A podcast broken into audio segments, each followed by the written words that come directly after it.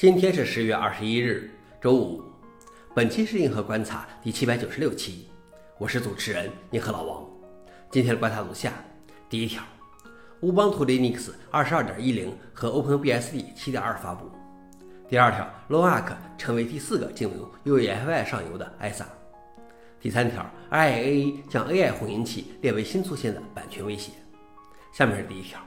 乌邦图 Linux 二十二点一零和 OpenBSD 七点二发布，今天想必是个好日子。乌邦图 Linux 二十二点一零和 OpenBSD 七点二都选在今天发布。我们先来看看乌邦图二十二点一零这个版本不是 LTS 版本，其代号为 Canonical CUDO，意思是充满活力的年角林。不过二十二点一零除了升级到 Nomi 四十三之外，并没有什么特别值得关注的新特性。而对于 OpenBSD 七点二，最值得关注的是支持了 Ampere Ultra 处理器。这个处理器在 Linux 上取得了巨大成功后，BSD 也在加紧对它的支持。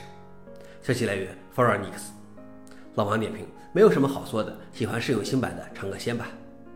第二条是 l o n a r k 成为第四个进入 UEFI 上游的 ISA。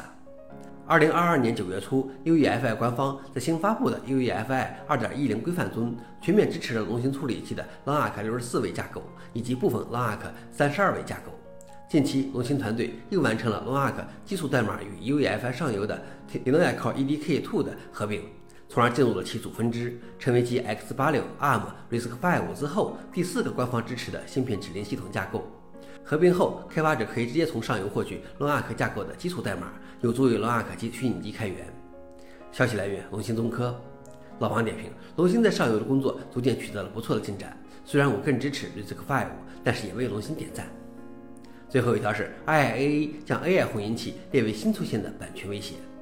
美国唱片业协会 IIA 在其最新的市场概述报告中，将几个基于 AI 的混音器和提取器添加为一个新出现的威胁。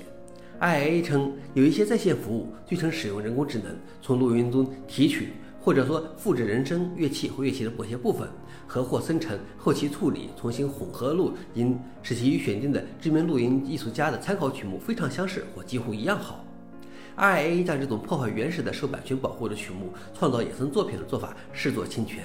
他提及的 Submastering 可以根据知名音乐艺术家的风格后期处理任何歌曲。该网站的底层技术基于开源的 Mastering 2.0。消息来源 t o r r e n Fake。老王点评。AI 会逐渐侵蚀各种原有的版权边界。我觉得版权相关的法规需要正视 AI 出现的带来的变化，而一味的封堵是没有意义的。想了解视频的详情，请访问随附链接。好了，以上就是今天的硬核观察，谢谢大家，我们明天见。